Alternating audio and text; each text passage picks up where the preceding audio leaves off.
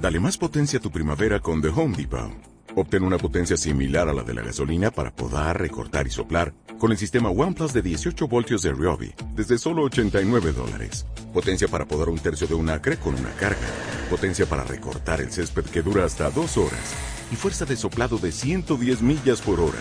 Todo con una batería intercambiable. Llévate el sistema inalámbrico OnePlus de 18 voltios de Ryobi. Solo en The Home Depot. Haces más. Logras más. Pues los Reyes Magos son los papás y la lucha libre no es real. Quizás este tipo de cosas ya son bien sabidas y son lugares comunes, comunes para, para muchas personas. Pero hablando de la lucha libre, neta que ya es importante hablar y ver las cosas como son y dejar de andarnos con ilusiones, con ideas que ya son anacrónicas, que ya, que ya no valen nada. Ajá. Durante muchos años se ha defendido la la calidad de espectáculo o de batallas verdaderas de la lucha, de la lucha libre, pero pues ya estamos hasta la madre, o yo ya estoy hasta la madre, ¿no? Como ex periodista, como estudioso del fenómeno de la lucha libre, como cabrón que estudió en la universidad y que se tituló con un trabajo sobre lucha libre, como alguien que desde morro siguió la lucha libre, te das cuenta que está bien, estuvo bien durante mucho tiempo proteger el mito de que eran putazos reales y la chingada, pero ya no funciona, ya no funciona. La pinche cámara de televisión rompió esa fantasía.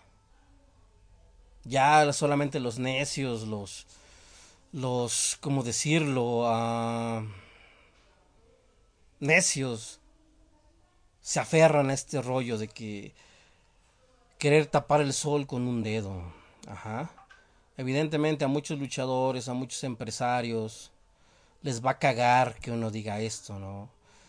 Y se van a emputar y van a decir, puta madre, estás atentando contra el espectáculo.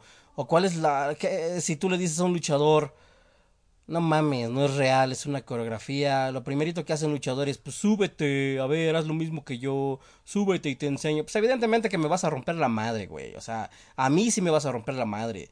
Pues principalmente porque no estoy preparado para la, las ejecuciones que tú realizas. Eso es, eso, eso, eso ya no es argumento tampoco algunos este, luchadores, por ejemplo Conan, es un cabrón capaz de hablar la neta, hablar de ángulos. ¿Qué son los ángulos en la lucha libre?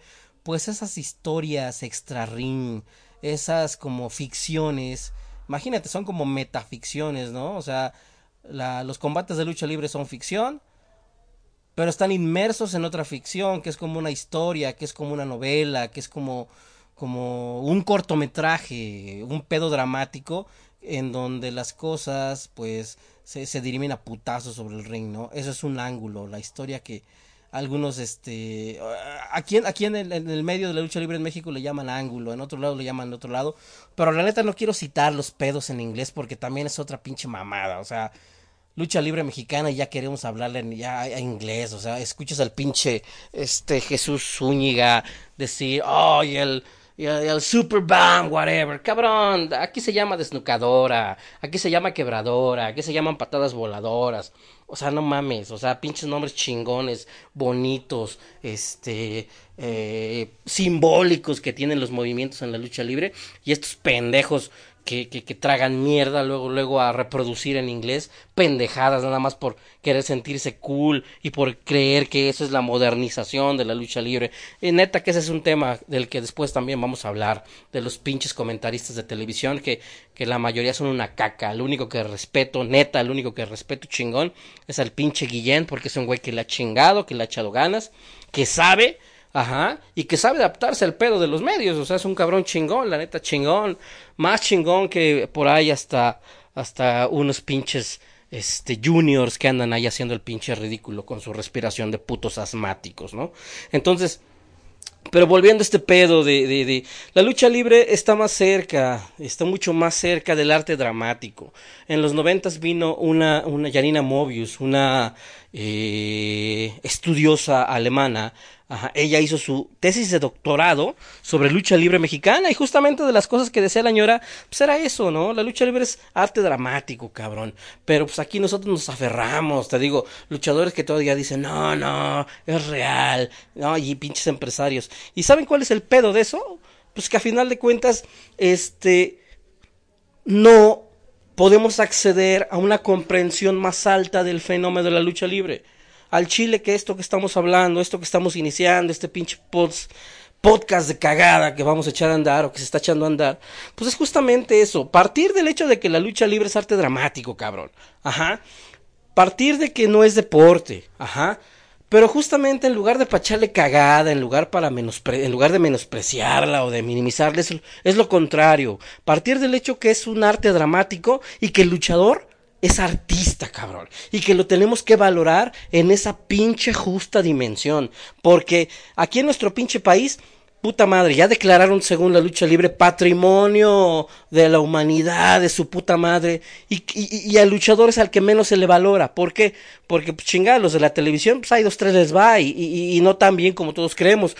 Pero toda la pinche banda, todos los compitas que, que son taqueros y en la noche se van a luchar, o tienen que estar pagando el gimnasio, ¿no? A, a, a, la, a la, gran mayoría de, de luchadores humildes, pues no mames, muchos de ellos pues tienen que pagar para luchar, ya nadie les paga, o sea, entonces el tipo de, nombramientos como patrimonio de su puta madre, ¿de qué sirve?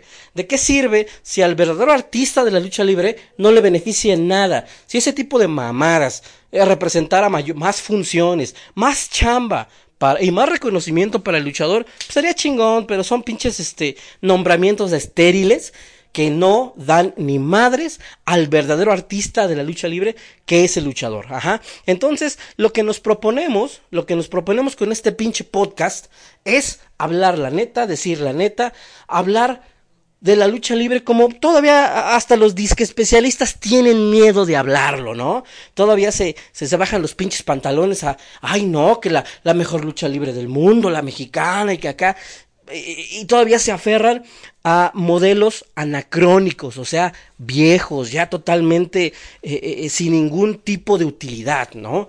Entonces nosotros vamos a partir en este pinche podcast del hecho de que la lucha libre es arte dramático, cabrón.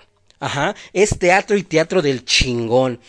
Y, y, y eso, insisto, en lugar de quitarle importancia o de, representar una falta de respeto para el trabajo del luchador es exactamente lo contrario, cabrón. Porque a final de cuentas, el papel que representa un luchador sobre el ring es complejo, está cabroncísimo, requiere de mucho trabajo, requiere de mucha preparación.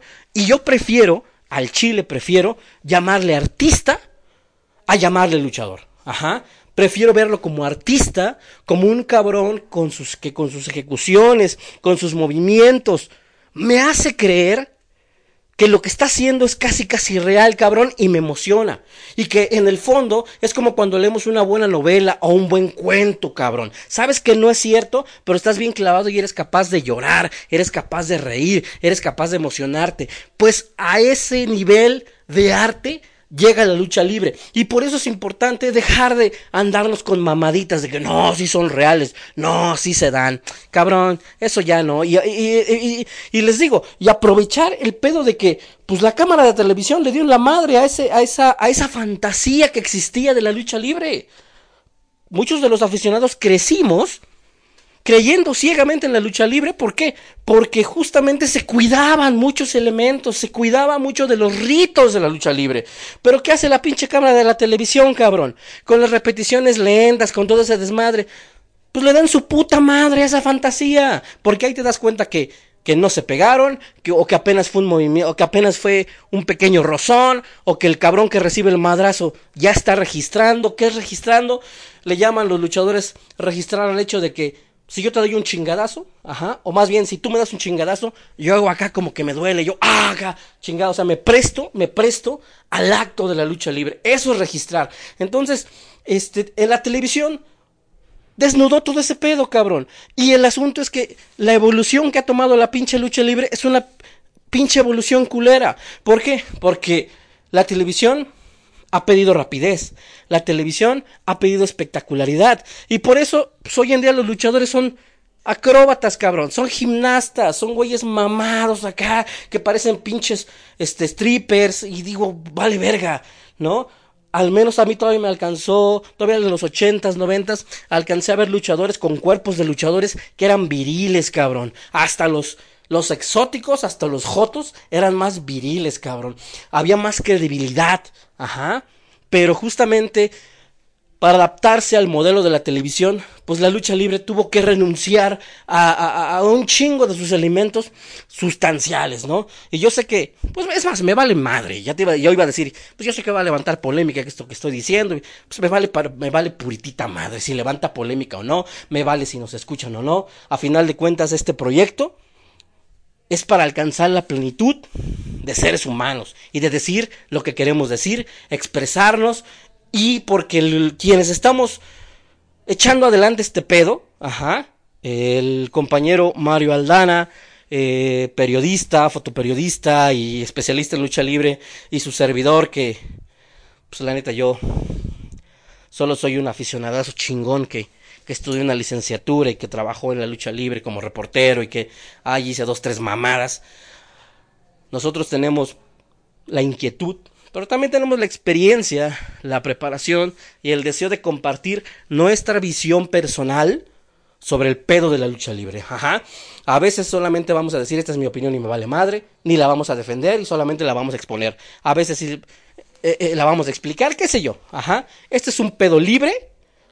Ajá. Y el nombre de este, de este podcast es eso. Se llama Calentar Lona. ¿Por qué?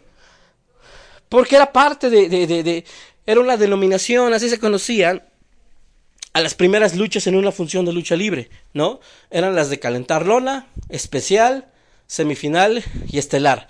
Un pinche vocabulario hermoso que se está perdiendo, ajá, por por ignorancia, por por querer utilizar uh, términos eh, eh, eh, e imágenes que vienen de otro tipo de lucha libre, lucha libre japonesa, pero especialmente lo sabemos, la lucha libre gringa, pero también por ese pedo no vamos a, a hablar del todo mal de la lucha libre gringa porque también ha alimentado mucho este pedo del deporte, pero también señalar que desde hace un chingo de años, desde hace un chingo, la lucha mexicana no es más que una mala copia, malísima, de la lucha libre gringa.